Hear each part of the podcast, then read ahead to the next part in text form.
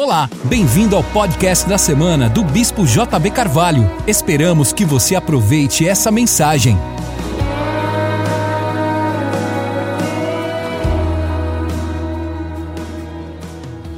Abra comigo a sua Bíblia no livro de Provérbios, capítulo 23. Vamos ler o 22, 29 e depois vamos no 23. Viste o homem diligente na sua obra, perante rei será posto, não, per, não permanecerá entre os de posição inferior, ou perante a plebe. Capítulo 23 diz: Quando te assentares a comer com um governador, atenta bem para o que é posto diante de ti. Se és homem de grande apetite, homem glutão, põe uma faca à tua garganta não cobices os seus manjares gostosos, porque são comidas enganosas. Nós recebemos uma palavra profética, e palavras proféticas têm que ser pegas, têm que ser tomadas. É importante que você pegue as palavras proféticas que você recebeu durante o profetizando e lute por elas. Paulo falou isso a Timóteo ele disse para você lutar pelas palavras proféticas. Você tem que lutar, às vezes, contra algumas palavras proféticas. Né? É engraçado, tem um povo sem juízo na cabeça.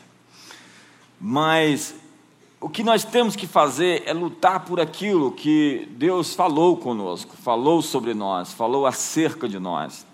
Nós precisamos criar uma cultura onde nós estamos frequentemente lembrando a Deus, conforme diz Isaías capítulo 43, verso 25, apresenta as tuas razões, entremos juntos em juízo. Ou seja, fale a Deus aquilo que está acontecendo e o que você espera dele. Converse com Deus de uma maneira natural e não mística, com tem gente que parece que quando vai falar com Deus muda o, os olhos assim, fica assim todo branco aqui dentro. Imposta a voz e vai falar com um ser muito distante. Quantos estão entendendo aqui? Já pegou já? Converse com seu pai celestial como você conversa com alguém. Tenha um, um, diálogo com ele. Fale de maneira clara sobre aquilo que lhe perturba, sobre aquilo que lhe incomoda.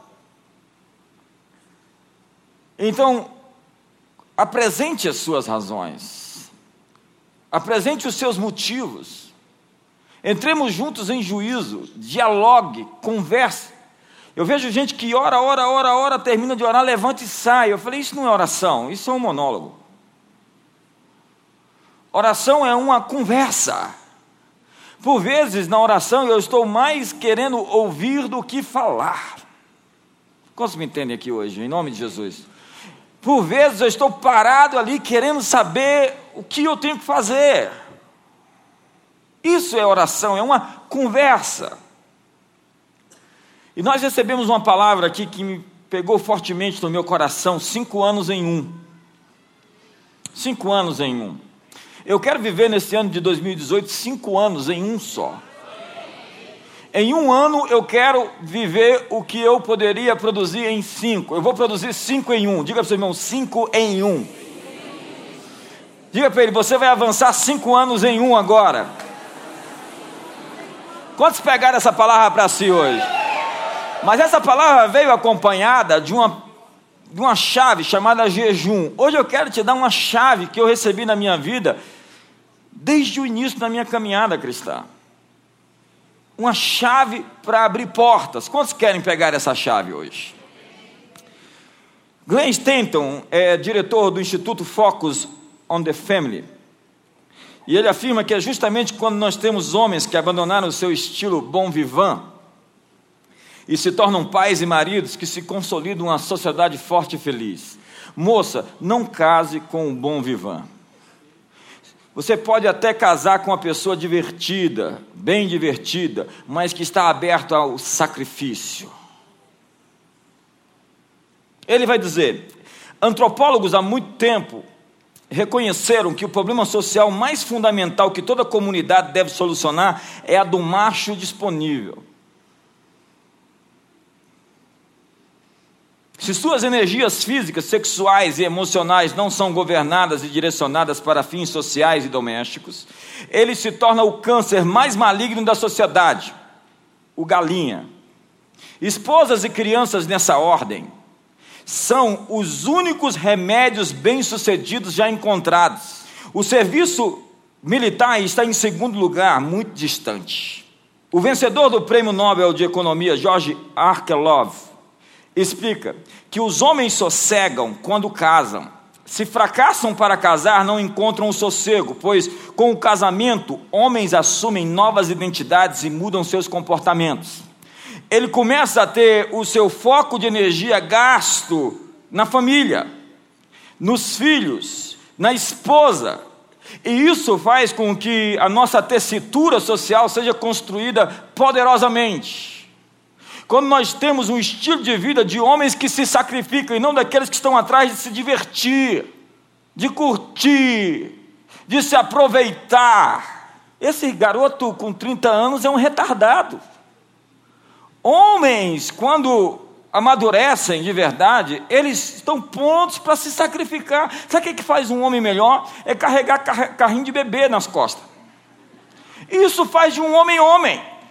É acordar de madrugada para cuidar do bebê que está com febre, sair para o hospital correndo, querer que aquela febre pegue você ao invés de pegar aquela criança. Isso faz de nós seres melhores, uma civilização de verdade. O resto é hedonismo, é epicurismo, é o jardim das delícias, que se tornou o jardim das aflições, segundo alguém por aí. O texto que eu li fala que a excelência te põe na mesa dos príncipes. Se um homem é excelente no que faz, ele vai se sentar com os príncipes. Qualquer pessoa que faz muito bem o seu trabalho vai trabalhar para as pessoas mais classificadas, que ganharam um, um, um maior destaque, porque elas são excelentes. Elas medem duas vezes e cortam uma só. Elas são, não são perfeitas, mas elas quase chegam lá. Elas se esmeram. Michael Gladwell escreveu um livro que você chama o Tip Point. Se você gasta 10 mil horas em um tema, em um assunto, você se torna um especialista naquilo. Se você tem 10 mil horas de Bíblia, você é um especialista na Bíblia. Acho que talvez não. Muito fariseu tem 10 mil horas e não sabe nada. Se você tem 10 mil horas no piano, você é um pianista. É como aquele Arthur Rubinstein. Depois de um concerto, uma mulher chegou para ele: Eu daria a minha vida inteira para tocar como você. Ele disse: Foi isso que eu fiz. Se você tem 10 mil horas em qualquer assunto, você é um especialista naquilo. E como especialista, a Bíblia diz que você vai se sentar perante os príncipes. Agora o texto diz: quando te assentares, veja aqui, a, Bíblia não está respeitando ali o, o, o, capítulo, porque não existe esse capítulo aí no texto original. Você precisa entender o, o estudo indutivo das Escrituras, que é feito por contextos, e não por separação de capítulos que foi feito aqui, para a gente entender e localizar, ter o endereço de onde a gente quer achar o texto. Quantos me entendem aqui hoje? O contexto é: quando te assentares a comer com o governador, é a sequência atenta bem para aquele que está diante de ti. Mete uma faca na tua garganta se és um homem com muito apetite, se és um glutão. A palavra glutonaria, ela é também, além de comida e bebida, aplicada à busca por prazer e diversão. Alguém que está atrás de se divertir. Moça, dispense esse rapaz que quer se divertir com você. Se ele não quiser se sacrificar e pagar o preço, te dá o nome dele. Três anos de namoro, acaba com isso. Você está perdendo seu tempo. Olha para o seu irmão e falar: Eu acho que essa foi uma palavra de conhecimento. Não cobice seus delicados manjares, porque são comidas enganadoras. A excelência lhe põe assentado na mesa dos príncipes. Mas esse novo ambiente é cercado de muitas tentações. E eu já vi, com esses olhos que a terra não há de comer, muita gente que chegou nesse ambiente e não prevaleceu, sucumbiu, declinou, caiu diante das tentações, porque quando as apostas são altas, há muitos jogadores na mesa. E ele está dizendo: encoste a faca em sua própria garganta, se for homem glutão, de grande apetite, não seja distraído para as riquezas do rei, porque a sabedoria ela é relacional, ela tem a ver com pessoas, ela tem a ver com andar com alguém. Tem gente que quer o que eu tenho, ao invés de querer minha amizade, meu relacionamento. Tem gente que quer ter o que você tem, sem pagar o preço que você pagou. Quando você tem um relacionamento com Deus, você tem tudo de Deus. Mas quando você só quer pegar alguma coisa de Deus e sair, você se torna um crente consumidor, consumista, um crente qualquer. Vim na igreja pegar minha bênção. Estou fazendo uma campanha para receber minha bênção. Depois que receber minha bênção, fui, fugi. Eu quero lhe informar que isso não é cristianismo, isso é outra coisa. Isso é utilitarismo. Isso é epicurismo. Não troque seu lugar de influência por aquilo que o rei possui. Não troque sua oportunidade de influenciar por benefícios próprios. Daniel tinha uma influência decisiva sobre Nabucodonosor, depois sobre Belsazar, depois sobre. Não tanto tempo de Belsazar, demorou pouco, pouco tempo. Depois sobre Ciro, sobre Dario. Ele tinha uma influência sobre os reis, porque ele não estava atrás do que os reis tinham, ele tinha algo mais para dar para os reis. O reino é a expressão do domínio do rei. Quando alinhamos nossos desejos com os propósitos de Deus, tudo pode acontecer. Buscai em primeiro lugar o seu reino, a sua justiça, e todas essas coisas virão atrás de você, serão acrescentadas a você. É quando você busca uma só coisa, quando você é o homem de uma só coisa, uma, só, uma coisa só buscarei uma coisa só eu desejo, uma coisa só eu irei atrás, eu, que eu possa morar no teu templo, habitar no teu templo, contemplar a beleza da tua formosura no teu santuário. O que, que ele queria? Estar diante de Deus, presente na presença de Deus, é isso que ele queria. Quando você está nesse ambiente, nessa atmosfera, tudo é resto. E o resto vem, porque se ele não poupou o seu próprio filho, não nos dará juntamente com ele todas as coisas. Todas as coisas. Como diz, Marta, Marta, por que estás ansiosa e preocupada? Maria escolheu a melhor parte. Basta-te somente uma só coisa. Basta a você uma só coisa. Diga para o seu irmão, te basta uma coisa.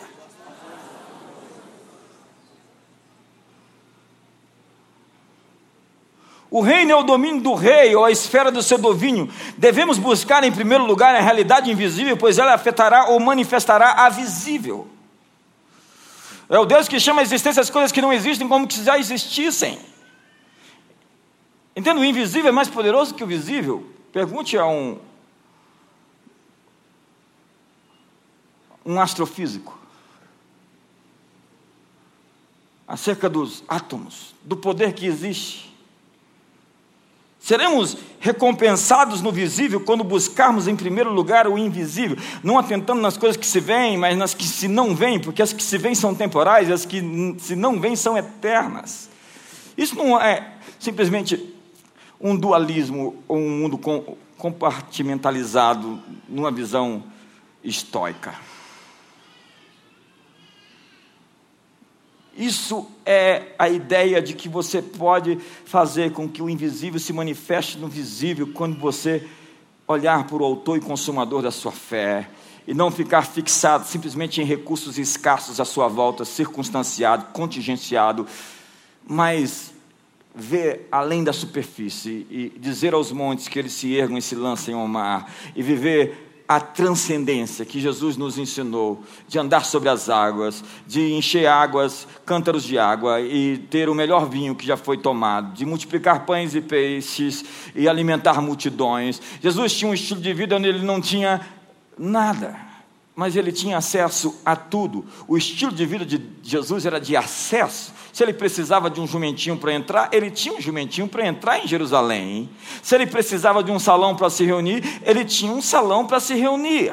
Então ele mandava, encontre um homem que está com cântaro na cabeça. É fácil encontrar um homem com cântaro na cabeça na cidade. Homens não andam com cântaros na cabeça. Só mulheres naquela época. Agora só homens andam com cântaro na cabeça. Ele precisava pagar o imposto, então ele mandou que os peixes trouxessem o dinheiro para pagar o imposto. E mandou alguém pescar, um pescador. Ele mandou um pescador pescar o peixe para poder pagar o imposto para ele e para Pedro. O que ele precisasse, ele tinha. Ele queria alimentar uma multidão. Então ele me dá, me dê uma matéria-prima, me dê algo que eu possa usar, me dê alguma coisa. Aí, Deus está te falando, me dê alguma coisa que eu possa usar para fazer o milagre que você precisa. Cinco pães e dois peixes estão aqui, mas o que é, o que é isso para tantos? E aí vem um tal de Felipe e fala assim: desculpe, Felipe, vem assim, nem duzentos denários daria para tanto. Tem gente que já fala assim de dinheiro com voz impostada. Nossa, é caro. Jesus disse: Deixa disso, eu sou o Criador dos céus e da terra, está vendo? Os quasares, as supernovas, os buracos negros, foi eu quem fiz. Não, ele não disse nada disso porque ele era o Cordeiro de Deus, ele não precisava ficar contando vantagem. Tem gente que tem nada e conta vantagem até. Não, um sorriso para o seu irmão, está meio tenso aqui hoje. Então o que ele fez? Ele alimentou a multidão com cinco pães e dois peixes, sobraram doze cestas. Sobraram doze cestos, sobraram doze cestos. Cinco mil pessoas alimentadas.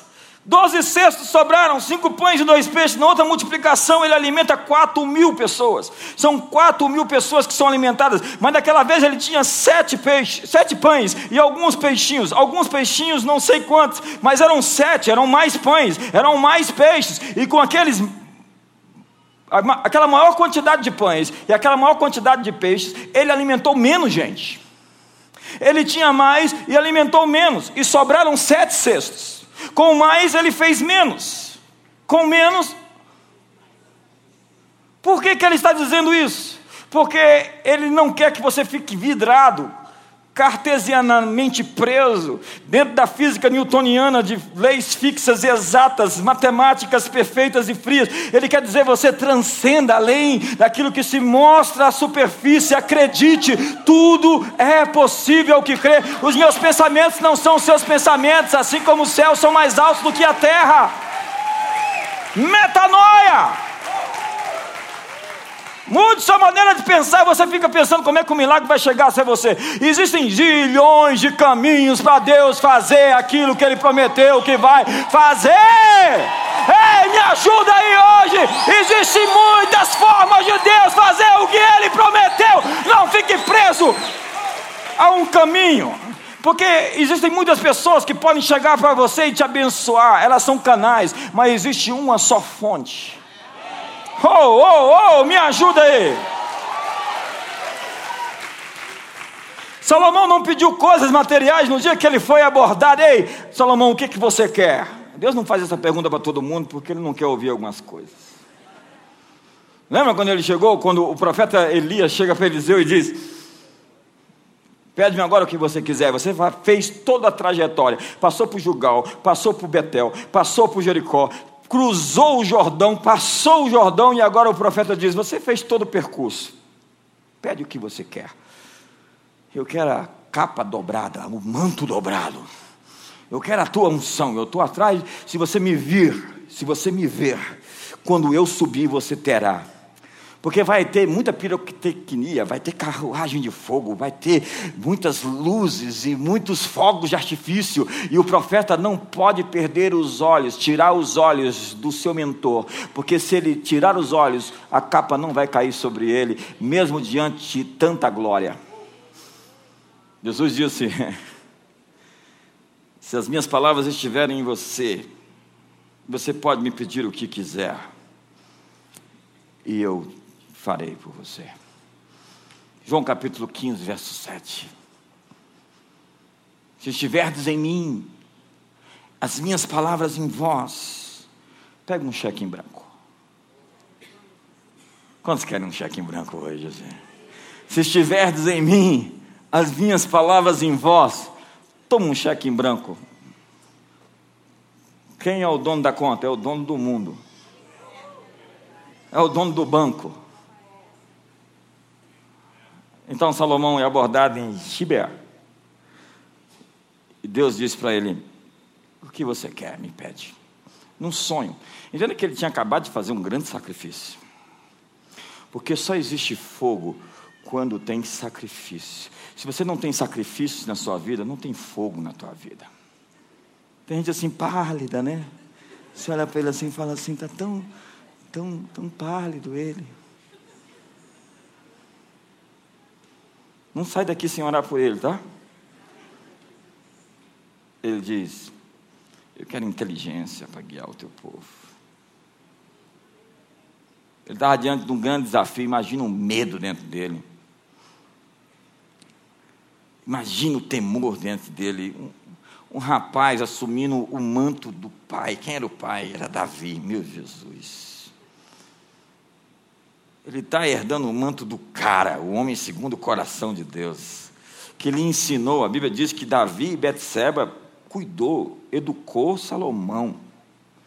E Davi com certeza ensinou a fazer esse tipo de pedido. O que você quer? Eu quero sabedoria. Então Deus diz: Porque não pediste a morte dos teus inimigos, riquezas, glória, honra, tu terás tudo isso e sabedoria. Salomão tinha os seus olhos em um reino invisível. O reino de Deus tem um efeito profundo em tudo visível ao nosso redor. Sua valorização do, do invisível afetou tudo mais. Porque ser um adorador significa guiar nossos desejos de acordo com a realidade invisível. Existem duas forças de atração: o céu e a terra. A, a gravidade te puxa para baixo. Você está num mundo em que a gravidade te puxa para o terreno. Quando você vai jejuar, orar e buscar a Deus, você está deixando tudo que é terreno para se concentrar no céu, para buscar um outro tipo de gravidade que está te puxando. Como já sentir essa gravidade? Como diz o salmista, em meu coração me ocorre: buscai, pois, a minha presença. Buscarei, pois, a minha presença. Quando você tem um desejo de jejuar, irmão, isso não é natural, isso é sobrenatural. Quando você tem um desejo de buscar a Deus, lembre-se do que Jesus disse. Não fostes vós que me escolhestes, mas eu escolhi a vós. Ninguém pode se aproximar de Deus se Deus não o chamar. Se você se sente chamado por Deus para entrar em momentos de oração mais profundos, e sair da superfície, sair do raso, é Deus te chamando. Mergulha fundo. Sai da superfície. Sabe qual é a maior tragédia da vida de alguém? É morrer afogado na piscina das crianças. Como é que ele morreu? Estava lá nas piscinas do 3 e 4 anos e morreu afogado. Irmão, se você tem que morrer afogado um dia, vai lá para a Fossa das Marianas, para o Poço de Mindanao. Onde é que ele morreu? Lá no lugar mais fundo do planeta. Nossa, que coisa esse cara, né? Não, morreu afogado nos seus sonhos medíocres. Não fez nada simplesmente. Sabe o que quer dizer medíocre? Aquele que subiu até o meio da montanha. Medíocre é o médio, ele só subiu no meio da montanha. Sabe o que quer dizer excelência? Excelência é a montanha sobre todas as montanhas. Que o espírito de excelência venha sobre nós aqui essa noite, em nome de Jesus. Essa é uma boa palavra.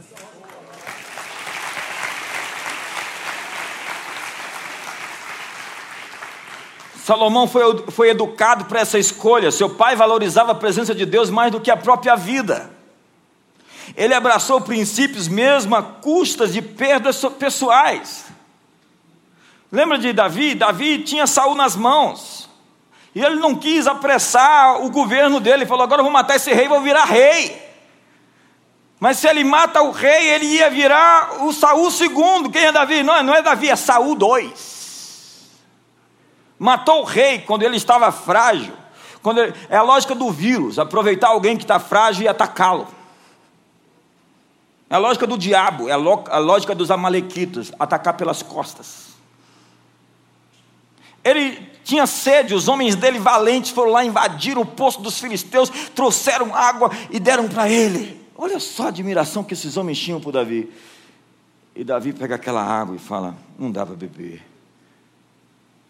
Eu quero derramá-la em libação, em adoração ao Criador. Eu morro de sede, mas não tomo essa água. Davi sabe o significado da palavra sacrifício. Quando ele estava na ira de Araúna, que Araúna queria dar o terreno para ele, ele falou: de maneira nenhuma oferecerei algo a Deus que não me custe nada. Eu vim aqui sacrificar, e sacrificar significa fazer algo que me custa. Você começa a descobrir aí por que Davi é um homem segundo o coração de Deus. Ele não está à busca de um caminho mais fácil. Ele não está atrás de uma vida divertida. Mas depois que você sacrifica, você vai ter a diversão que nenhum desses hedonistas tem. A alegria que vem de dentro, rios de água viva que jorram para a vida eterna. É sobre escolhas que o caráter é construído. Caráter não é edificado em ausência de opções. Deus sempre te dá opções, Ele te dá escolha. Ele não é, você não é um robô controlado por controle remoto. Deus não lhe fez, Deus é ousado demais de fazer criaturas poderosas que podem fazer escolhas.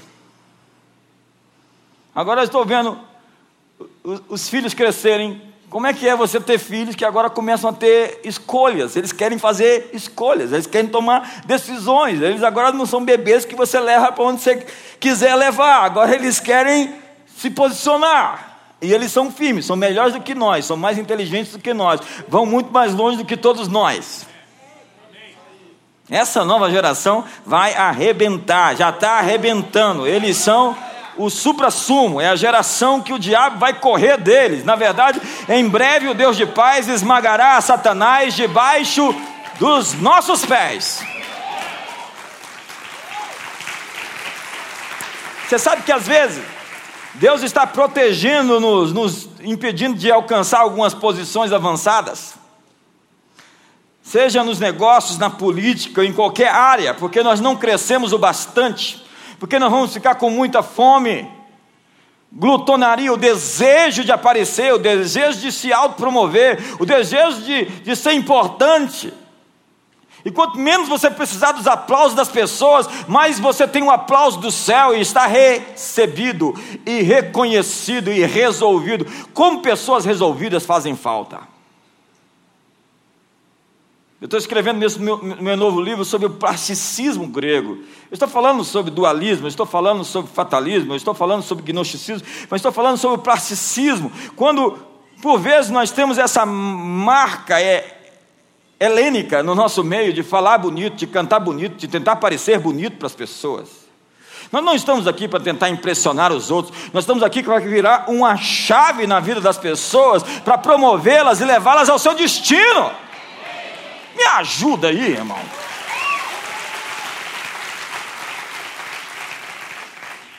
Deus protege o mundo da nossa influência quando nós ainda somos imaturos quando o nosso apetite ainda é grande. Somente quando aprendemos os valores do reino, ele abre as portas para que a nossa influência seja mantida. Cinco anos em um. Quantos querem cinco anos em um? Mateus capítulo 6, Jesus vai ensinar sobre jejum. E aqui eu começo a minha mensagem depois dessa introdução. Quando jejuardes, não vos mostreis contristados, verso 16, como os hipócritas porque desfiguram o rosto com o fim de parecer aos homens que jejuam. Em verdade vos digo que eles já receberam a recompensa. Tu, porém, quando jejuares, unge a cabeça e lava o rosto, com o fim de não parecer aos homens que jejuas, e sim ao teu pai em secreto, e teu pai que vem em secreto te recompensará. Eu tenho muito medo de, desse pessoal muito espiritual, que tenta parecer espiritual, com esse ar espiritual, com essa, essa, essa coisa assim, sabe? Eu, eu falo assim: tem treta. Tem treta, está sobrando. Quando você vê sobrando é porque está faltando em algum canto. Viu? É, falta cabelo aqui, deixa crescer aqui. Agora não está tão assim, né? Paulo começou sua jornada cristã depois de três dias sem comer e beber. Jesus começou seu ministério público depois de 40 dias de jejum e oração. A igreja do Novo Testamento, ela não ordenava pastores e ministros sem antes jejuar e orar. Ela comissionava pessoas depois de orar e jejuar. Não era porque o sujeito era um sabichão que tinha um curso de teologia pós-doutorado em alguma coisa que ele era reconhecido. Era não, era porque Deus falou com pessoas que buscaram a Deus para saber a respeito daquele assunto. O vento sopra, não sabe de onde vem nem para onde vai. Assim é todo aquele que é nascido do Espírito. Você já passou, parou para pensar que a árvore do conhecimento do bem e do mal era uma comida?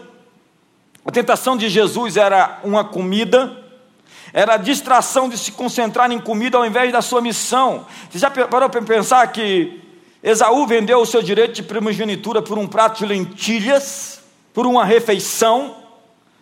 Não foi a, o diabo que colocou a árvore do conhecimento do bem e do mal no jardim, foi Deus, porque caráter não é formado na ausência de opções. Deus não colocou a árvore do conhecimento do bem e do mal no Everest, longe e distante, Ele deu acesso e possibilidade das pessoas fazerem escolhas, boas escolhas ou escolhas ruins. Nós temos que criar nossos filhos com a capacidade de fazer escolhas, porque quando nós não damos a eles escolhas, quando eles chegam na faculdade, eles vão fazer as suas escolhas. E 70% das pessoas que vão para a faculdade, que saem de igreja, desviam. Desviam porque não foram treinadas como Daniel, como Ananias, como Azarias, como Misael, a fazer escolhas. Eles viraram a Babilônia de cabeça para cima, porque eles estavam treinados, equipados, transformados e puderam transformar seu ambiente à volta, em volta.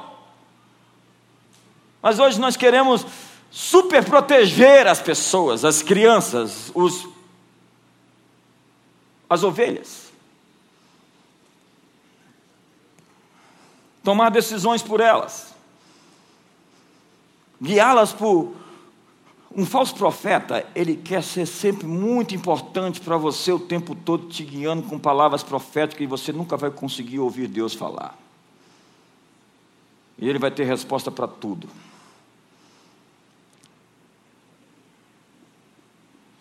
Dá um sorriso para o seu irmão hoje, que está tenso aqui hoje. Está sério aqui hoje. Fala para o seu irmão, importa crescermos. Está tensa aqui hoje a mensagem. Quer que eu pregue uma mensagem mais suave? Não dá para pregar mais suave. Não foi isso que eu recebi hoje para pregar, irmão. Nós precisamos reconhecer o poder que existe no jejum. Os profetas foram forjados nos desertos em jejum.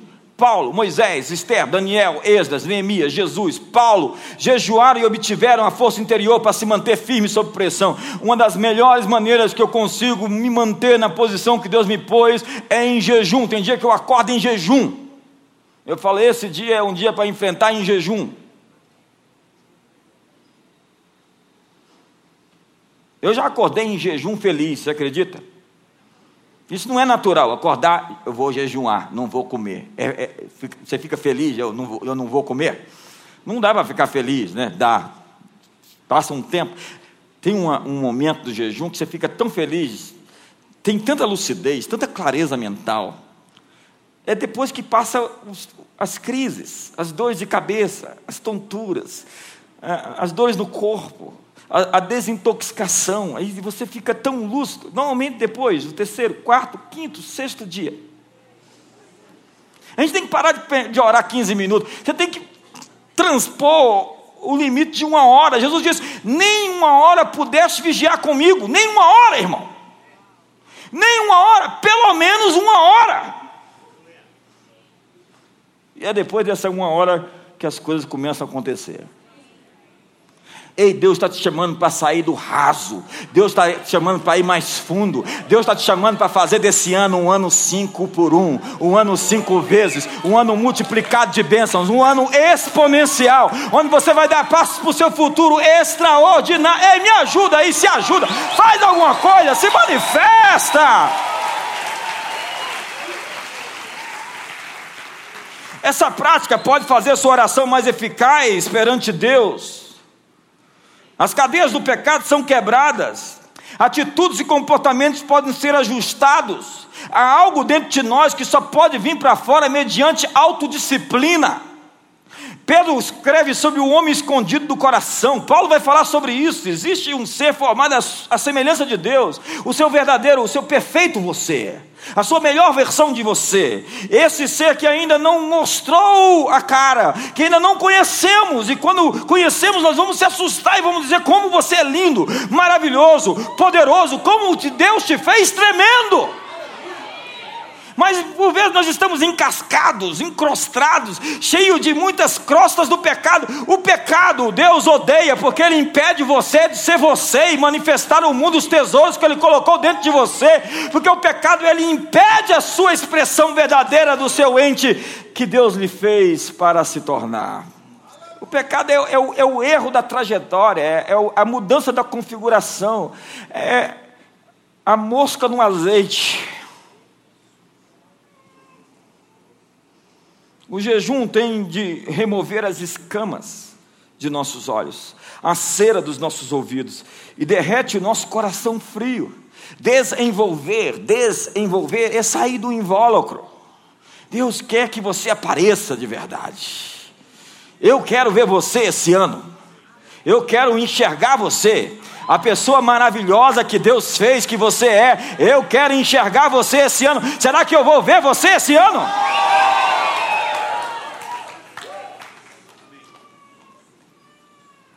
Olhos, às vezes, são cegos, olhos cegos. Olhos emocionais ficam cegos com lágrimas, olhos piegas, sentimentais, conduzidos por sentimentos, por emoções. Olhos temerosos ficam cegos com pavor. Olhos culpados enxergam julgamento, julgamento. Olhos invejosos ficam cegos com a cobiça. Olhos amargurados ficam cegos de ódio cegos de ódio. O jejum pode trazer a consciência do pecado, porque quem odeia o seu irmão está em trevas. Se existem áreas de amargura, de, de, de ódio na sua vida, você tem pontos cegos que você não está vendo. Jesus disse: Esta casta de demônios não pode ser expulsa senão mediante jejum e oração. Existem algumas coisas que você só vai romper com jejum e oração. Já experimentou de tudo? Experimente jejum e oração. E eu vou lhe garantir que no final desse ano você vai me contar o que aconteceu na sua. Eu vou lhe garantir que se você tomar firme esse propósito de orar e jejuar, nós vamos agora toda a primeira semana do ano, do mês, proclamar um jejum, sete dias.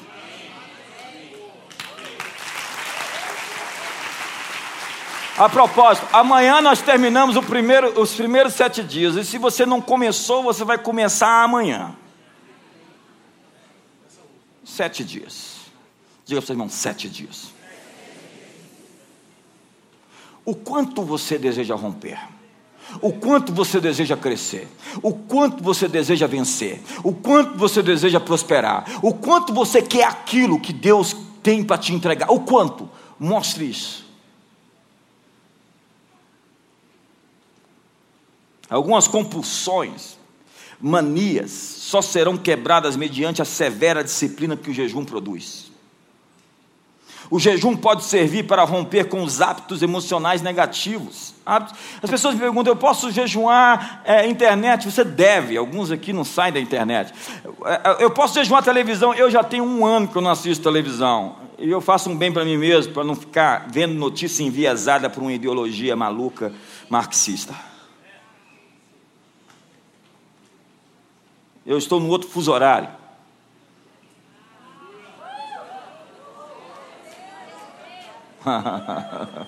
Eu estou em outra frequência. Quantos querem entrar numa nova frequência esse ano?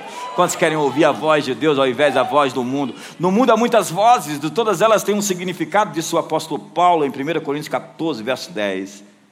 Está na hora de tirar o ruído. Os filhos de Deus são guiados pelo Espírito Santo de Deus.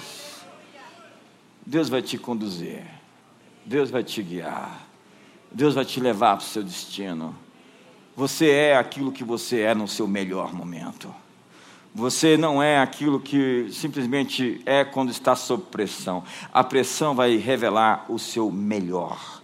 Aquilo que você é melhor está para aparecer. O seu melhor momento está acontecendo agora.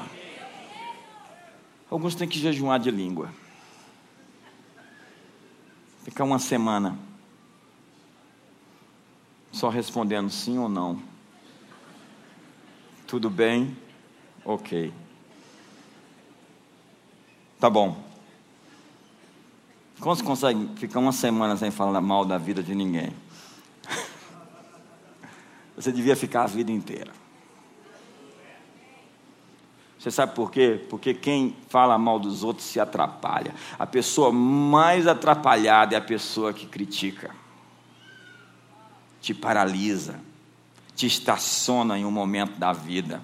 Nós temos que passar de fase. Essa casta só será expulsa com jejum e oração.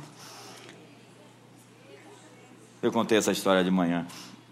Três homens foram orar no monte, três rapazes novos convertidos, eles ainda tinham problemas sérios.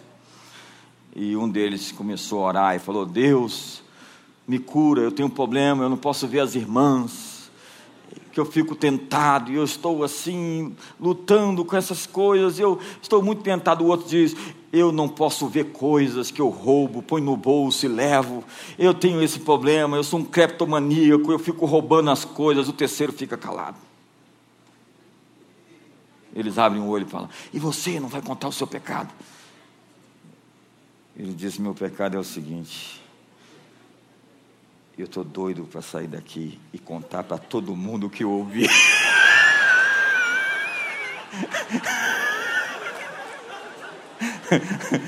Meu problema é a língua. Ai, Jesus. Jejum de língua. Uma semana o salmista falou, falou, põe um freio na minha língua. Eu sei que alguns precisam de um ABS, assim, daquela última geração. Você sabe o que é um freio na língua? É quando você vai falar algo. Eu tenho isso. Eu vou falar algo e alguma coisa me trava. Só, só é aquele kick. E solta, porque Deus não controla ninguém. Um freio na língua é só aquele kick. Ou seja, opa, pensa bem antes de falar. E aí você tem a oportunidade de calar ou pecar. Dá um sorriso para o seu irmão e fala que lindo que você fez a melhor escolha. O jejum é a melhor maneira que eu conheço para se disciplinar para o sucesso. Há vários tipos de jejum. Daniel, capítulo 9, 10, nós vemos Daniel jejuando.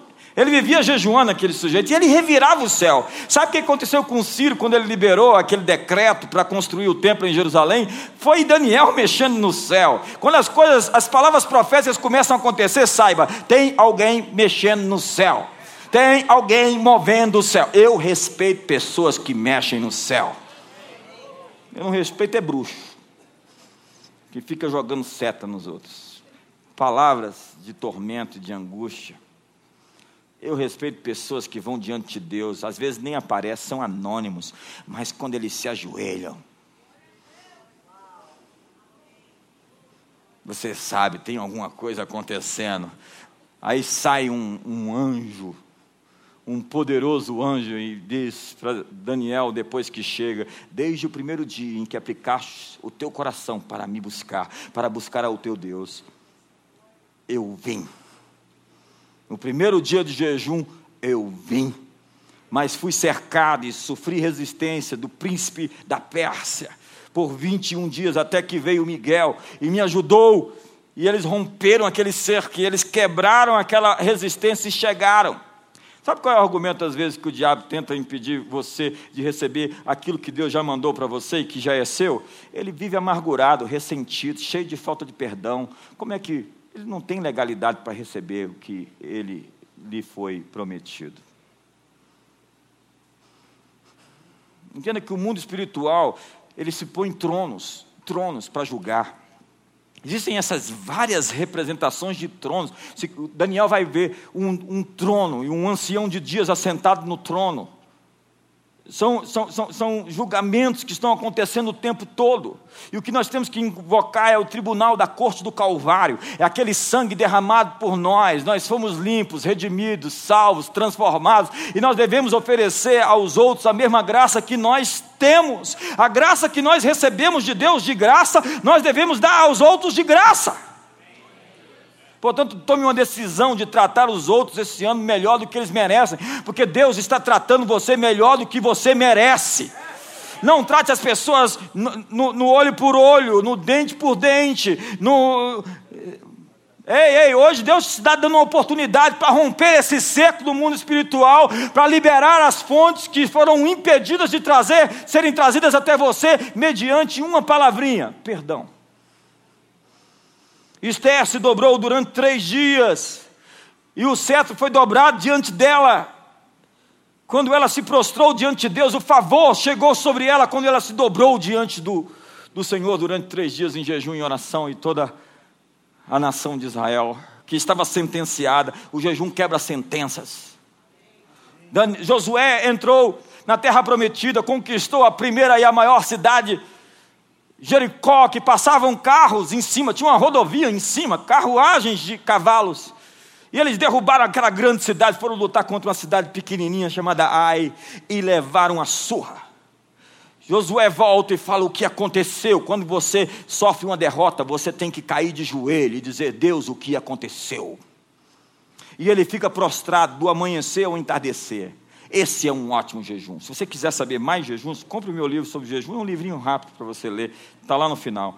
Ele fica prostrado do amanhecer ao entardecer e recebe uma instrução: tem pecado no arraial.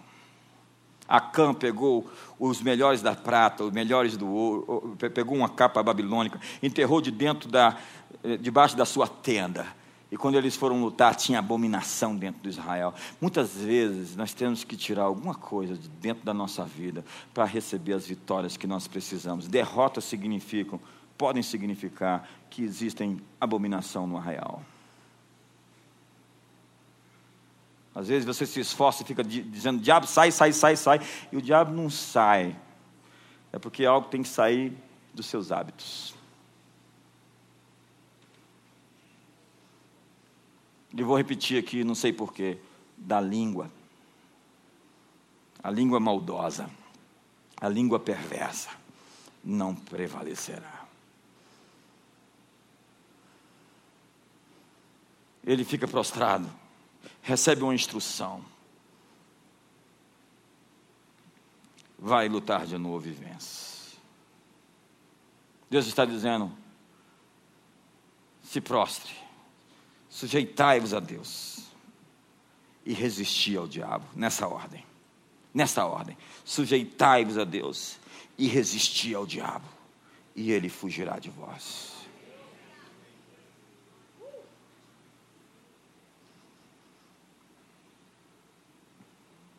Em 1859, houve um avivamento na América que fez que milhares de pessoas consagrassem seu tempo de almoço à oração.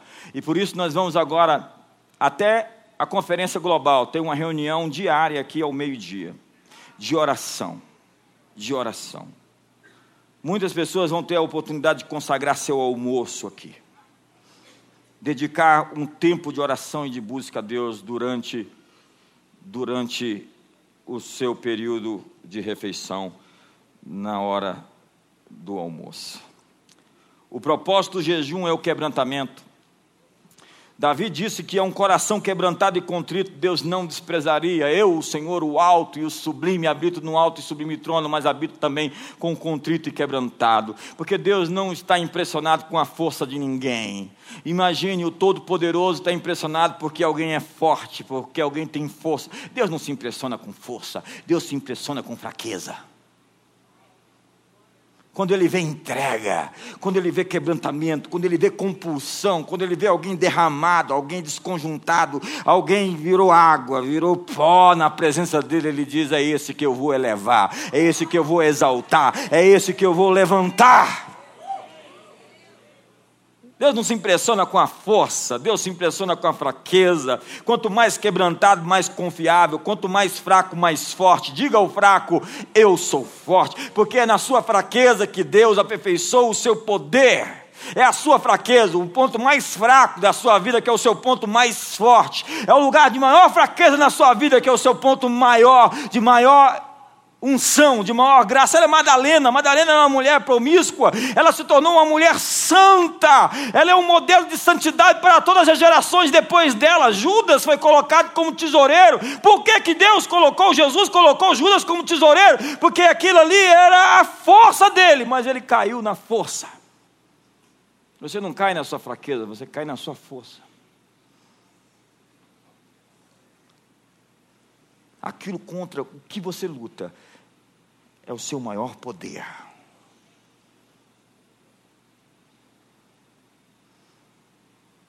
Se você tem maior medo, é porque você é a pessoa mais ousada. Gideão estava se escondendo com medo, e Deus disse: Ser forte, homem, valente. Eu sei que existe um general dentro de você, apesar de você estar se escondendo com medo, eu sei quem você é. Ei, eu vim aqui para te dizer que Deus sabe quem você é, a despeito dos seus erros, dos seus enganos, dos seus pecados, e está dizendo a você: Eu quero ver você, eu quero ver o seu verdadeiro ser, e não ser deformado pelo erro, pelas más decisões, pelas escolhas erradas que você fez e deformou o seu caráter. Eu quero ver você esse ano, eu quero ver você se levantar. Cinco anos em um.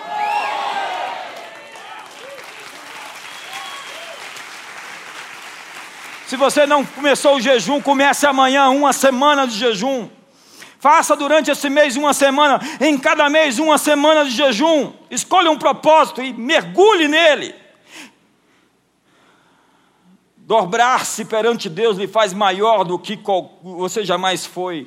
Enquanto Jacó resistia e lutava com Deus, ele apanhava mais. Você sabe aquele sujeito que apanha mais, que apanha mais, porque está orgulhoso, porque está soberbo, porque está arrogante, vive apanhando, apanhando, apanhando. Quando o anjo feriu Jacó e ele ficou quebrantado, a Bíblia diz que ele foi quebrantado, ele venceu a Deus. Nós não vencemos a Deus pela força, nós não vencemos a Deus pela arrogância, nós vencemos a Deus pelo quebrantamento.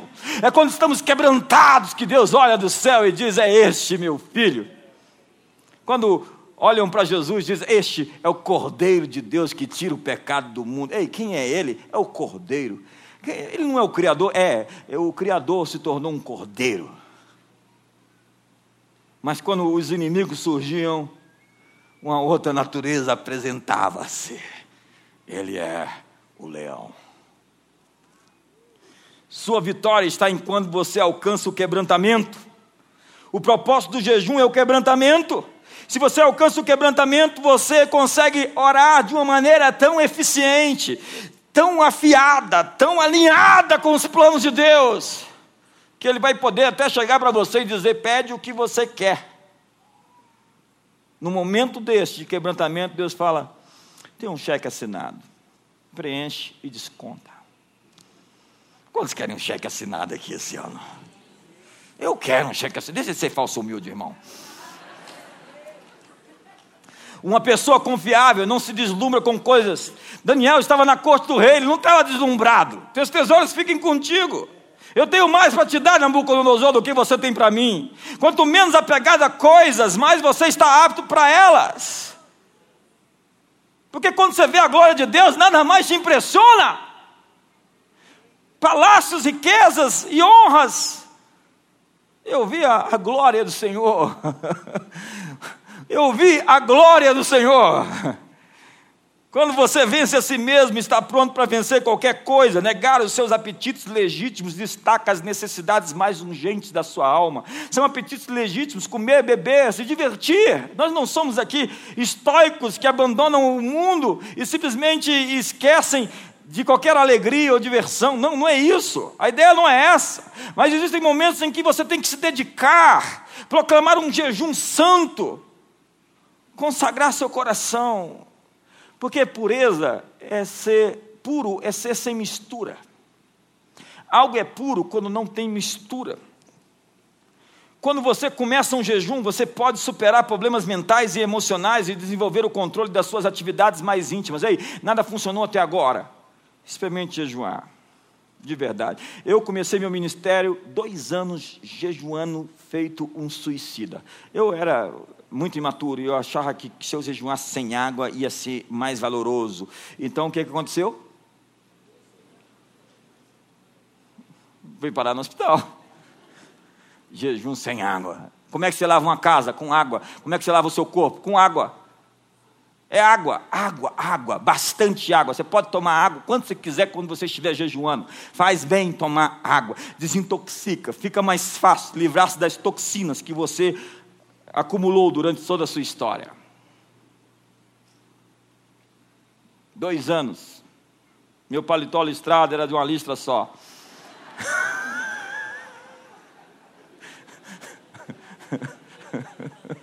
um ET. 58 quilos. Tem fotos que não podem cair nas mãos dos inimigos. Porque, porque, irmão, amigo não é aquele que te levanta quando você cai, é aquele que te filma e põe no YouTube Deixa para lá. E quantas experiências eu tive, jejum e jejum, quantos arrebatamentos eu tive, quantas. Eu estava cavando para baixo, eu não via nada para cima, só cavando para baixo, cavando, cavando, cavando, cavando, cavando, cavando. Porque quanto mais fundo você cavar, mais alto você pode edificar. Eu não estou impressionado com a altura do seu edifício, estou impressionado com a profundidade dos seus alicerces. Mas toda decisão que você toma será testada. Pode surgir muita pressão para te fazer desistir. Nós colocamos em movimento muitas forças espirituais quando começamos a jejuar. O jejum lhe faz enxergar o pecado impedindo suas bênçãos. Talvez você seja convencido a pedir perdão para alguém, a fazer restituição. Ele faz com que os seus inimigos comecem a sair da escuridão. Você já teve a experiência de começar um jejum e o diabo se manifestar para todo lado? Parece que o, o inferno se levantou. Irmão, ele já estava lá. Você que não via, você estava acostumado. Nós nos acostumamos com o mau cheiro. Nós nos acostumamos com um casamento ralo, raso, com uma vida sem intimidade. Nós nos acostumamos com a vida pobre. Nós nos acostumamos em pagar juro todo mês. Nós nos acostumamos com tudo aquilo que está errado. Você sai da sua casa, tem um negócio mal cheiroso ali, você fala, que horror, que horror. Lá no meu condomínio, você liga para o SLU, você briga com o governo, manda tirar, eles não tiram. Passa o segundo dia, você briga, o terceiro dia, uma semana, um mês. Quando você passa ali, você ah, se acostumou com o lixo se acostumou com as coisas erradas, se acostumou com os juros, se acostumou com a vida pobre, uma vida medíocre, uma vida rasa, uma vida derrotada. Eu vim aqui hoje dizer para você: se levante hoje, porque Deus tem muito mais do que aquilo que você está vivendo até agora. Deus tem saúde para o teu corpo, Deus tem vigor, Deus tem unção, Deus tem autoridade, Deus tem um casamento para você esse ano com uma pessoa cheia do Espírito Santo. Deus tem a promessa de emprestar e não tomar emprestado. Deus está te erguendo e te levantando. Cinco anos em um. Se você crê, enche o seu peito. Grite o mais alto que você puder.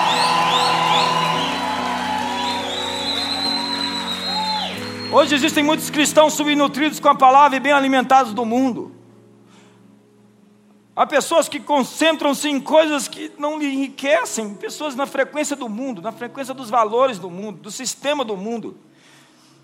Há pessoas em um jogo de não conseguir sair onde sempre perdem. Onde sempre perdem. Ei, ei, ei, eu vim aqui hoje de anunciar que você está quebrando esse ciclo para entrar no novo ciclo.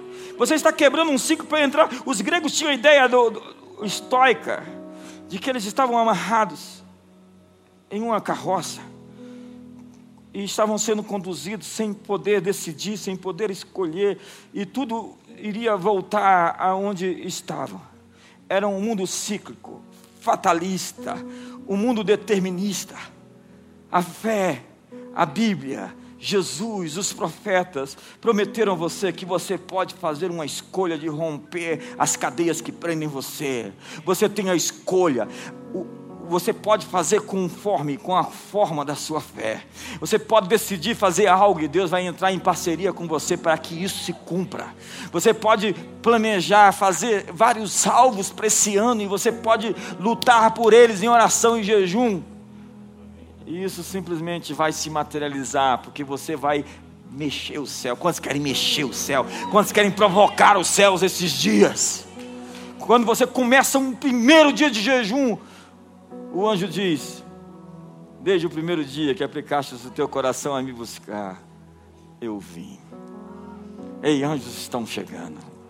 Ei, o, o anjo deste ano, dessa nova estação, já chegou aqui hoje. Ele já está nesse ano para promover você à próxima fase da sua vida. Ei, a unção já foi liberada para você cumprir o seu destino. Palavras de vitória, a boa nova é que você pode lutar pelo controle da sua própria vida, libertar sua mente, criar músculos, liberdade, exercitar sua vontade. Eu não tenho mais tempo para terminar essa mensagem, fica para outro dia.